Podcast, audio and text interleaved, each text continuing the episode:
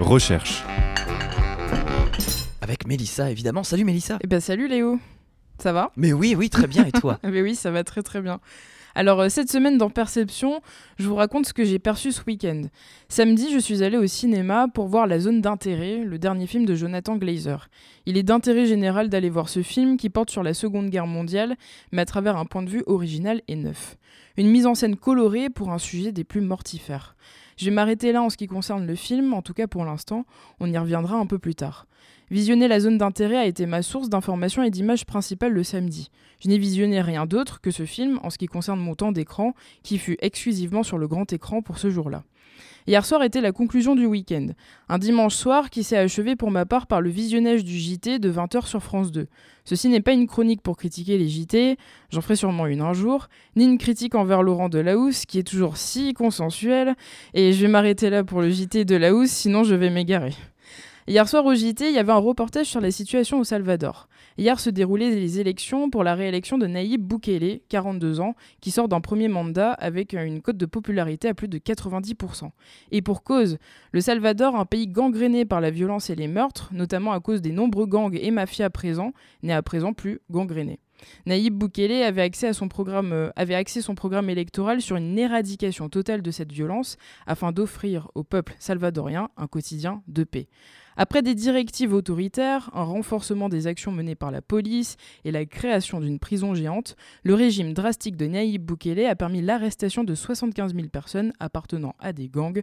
Naïb Boukele se présente comme un dictateur, certes, mais un dictateur cool en faveur du peuple et de son bien-être. Il se décrit lui-même comme un dictateur cool.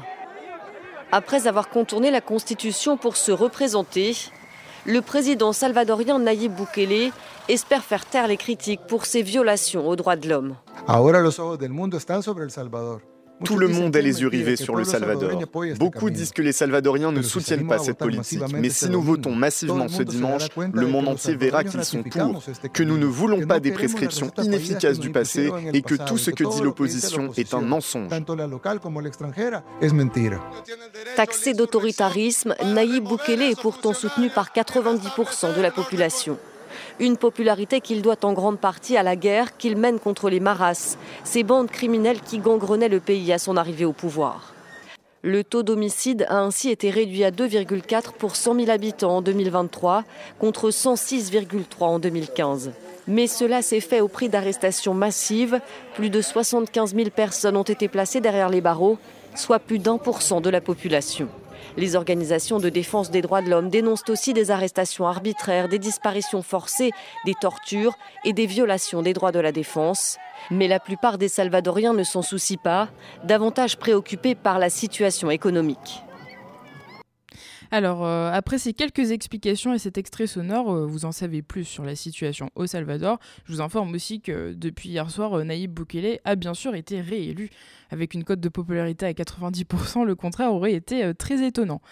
Mais en savez-vous vraiment plus sur cette situation? Pourquoi je vous parle de cinéma avec la zone d'intérêt et la situation au Salvador?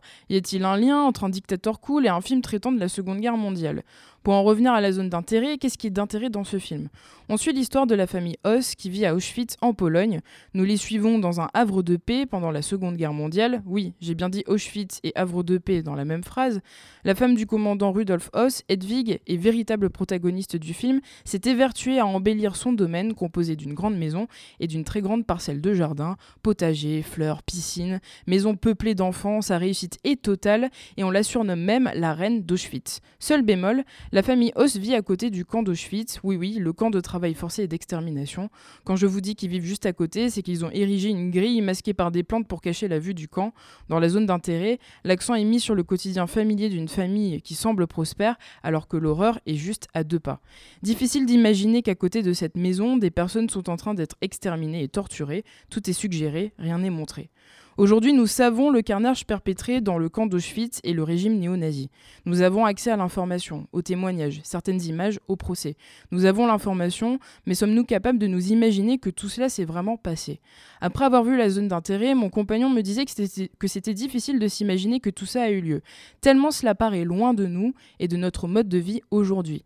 Et moi, je lui disais naïvement, mais bien sûr qu'on peut l'imaginer, on est bien au courant de ce qui s'est passé, Mais en fait, il avait raison. Ça m'a rappelé ce philosophe que j'avais lu et beaucoup apprécié. Vous n'êtes peut-être pas familier avec lui, mais il s'agit de Gunther Anders. Gunther Anders a d'ailleurs forgé un concept, je cite, J'appelle supraliminaire les événements et les actions qui sont trop grands pour être encore conçus par l'homme. Forgé par le philosophe lui-même, le concept de supraliminaire désigne le seuil au-delà duquel l'esprit humain est inapte à penser et à se représenter les effets induits et les actions générées par l'utilisation des produits de la technologie. L'Allemagne avait succombé. Seul le Japon résistait encore.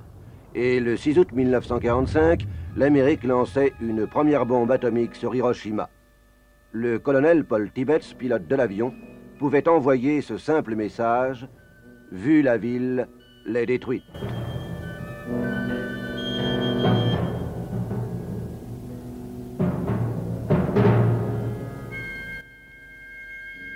Hiroshima avait cessé d'exister. En quelques secondes, des milliers de personnes furent brûlées, tandis que les maisons, les usines, les murs s'aplatissaient comme des châteaux de cartes. Les arbres disparaissaient dans les flammes, l'herbe flambait comme de la paille. Le supraluminaire s'inscrit donc autant dans le champ de l'action que dans celui de la pensée et de la représentation. L'efficience technique supplante les aptitudes humaines et outrepasse les limites du faire et finalement de l'intention, la perte de maîtrise aboutissant à ce que l'homme ne sait plus ce qu'il produit, ni même pourquoi il le produit. Bon, en gros, c'est difficile de s'imaginer qu'on a pu concevoir une telle technologie qui a pu éradiquer une ville et des millions d'habitants en seulement quelques secondes. Pour vous faire peut-être une petite idée, allez jeter un coup d'œil notamment sur le film Oppenheimer qui est sorti récemment et qui traite très bien du sujet. Et justement, comment on en arrive à Hiroshima? Bon, au début de ma chronique, je vous parlais aussi du Salvador avec Naïb Bukele, mais pourquoi? Naïb Bukele est très populaire dans son pays, mais il est traité d'autoritaire par l'opposition et les médias. Il a aussi une image de populiste, mais qui le dit populiste? Pas le peuple, mais les analystes politiques, les journalistes, l'opposition. Qui a raison? Le peuple ou les médias Si vous me dites qu'un président a pu éradiquer la violence et le meurtre dans la société, je vous dirai que c'est un formidable exploit. Mais une rumeur dit que les méthodes autoritaires de Bukele ne sont que de la façade et du marketing et qu'en fait, il a conclu des accords avec des chefs de gang.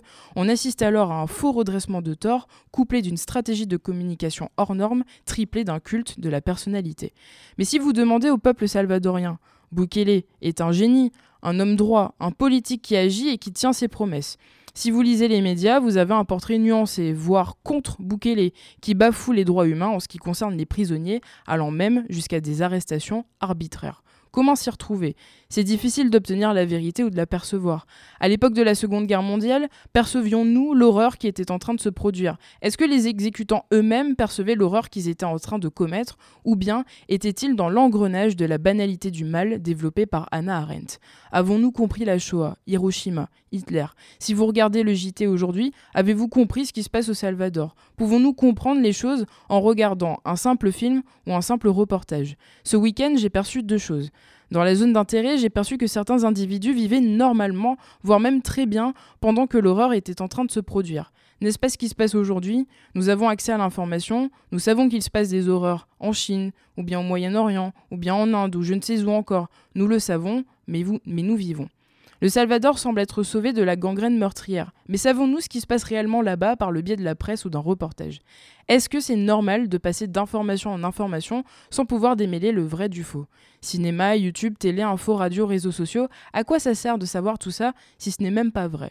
Eh bien, je vous propose de continuer à écouter Perception, bien évidemment. Les semaines suivantes, nous tenterons de répondre à cette question ou bien de trouver d'autres pistes pour se faire davantage de nœuds au cerveau afin de tenter de les démêler après coup. Je citais Gunther Anders un peu plus tôt. On termine cette chronique sur un extrait de L'obsolescence de l'homme, écrit par le philosophe et paru en 1956. Je cite pour étouffer par avance toute révolte, il ne faut pas s'y prendre de manière violente. Les méthodes du genre de celles d'Hitler sont dépassées. Il suffit de créer un conditionnement collectif si puissant que l'idée même de révolte ne viendra même plus à l'esprit des hommes. L'idéal serait de formater les individus dès la naissance, en limitant leurs aptitudes biologiques innées. Ensuite, on poursuivrait le conditionnement en réduisant de manière drastique l'éducation, pour la ramener une forme d'insertion professionnelle. Un individu inculte n'a qu'un horizon de pensée limité, et plus sa pensée est bornée à des préoccupations médiocres, moins il peut se révolter. Il faut faire en sorte que l'accès au savoir devienne de plus en plus difficile et élitiste, que le fossé se creuse entre le peuple et la science, que l'information destinée au grand public soit anesthésiée de tout contenu à caractère subversif. Surtout pas philosophie. Là encore, il faut user de persuasion et non de violence directe. On diffusera massivement via la télé des divertissements flattant toujours l'émotionnel ou l'instinctif. On occupera les esprits avec ce qui est futile et ludique. Il est bon, dans un bavardage et une musique incessante, d'empêcher l'esprit de penser. On mettra la sexualité au premier rang des intérêts humains, comme tranquillisant social, il n'y a rien de mieux. En général, on fera en sorte de bannir le sérieux de l'existence, de tourner en dérision tout ce qui a une valeur élevée, d'entretenir une constante apologie de la légèreté, de sorte que l'euphorie de la publicité devienne le standard du bonheur humain et le modèle de la liberté. Le conditionnement produira ainsi de lui-même une telle intégration que seule la peur, qu'il faudra entretenir, sera celle d'être exclu du système et donc de ne plus pouvoir accéder aux conditions nécessaires au bonheur. L'homme de masse ainsi produit doit être traité comme ce qu'il est, un veau, et il doit être surveillé comme doit l'être un troupeau. Tout ce qui permet d'endormir sa lucidité est bon socialement, ce qui menacerait de l'éveiller doit être ridiculisé, étouffé, combattu, toute doctrine mettant en cause le système doit d'abord être désignée comme subversive et terroriste, et ceux qui la soutiennent devront ensuite être traités comme tels. On observe cependant qu'il est très facile de corrompre un individu subversif, il suffit de lui proposer de l'argent et du pouvoir.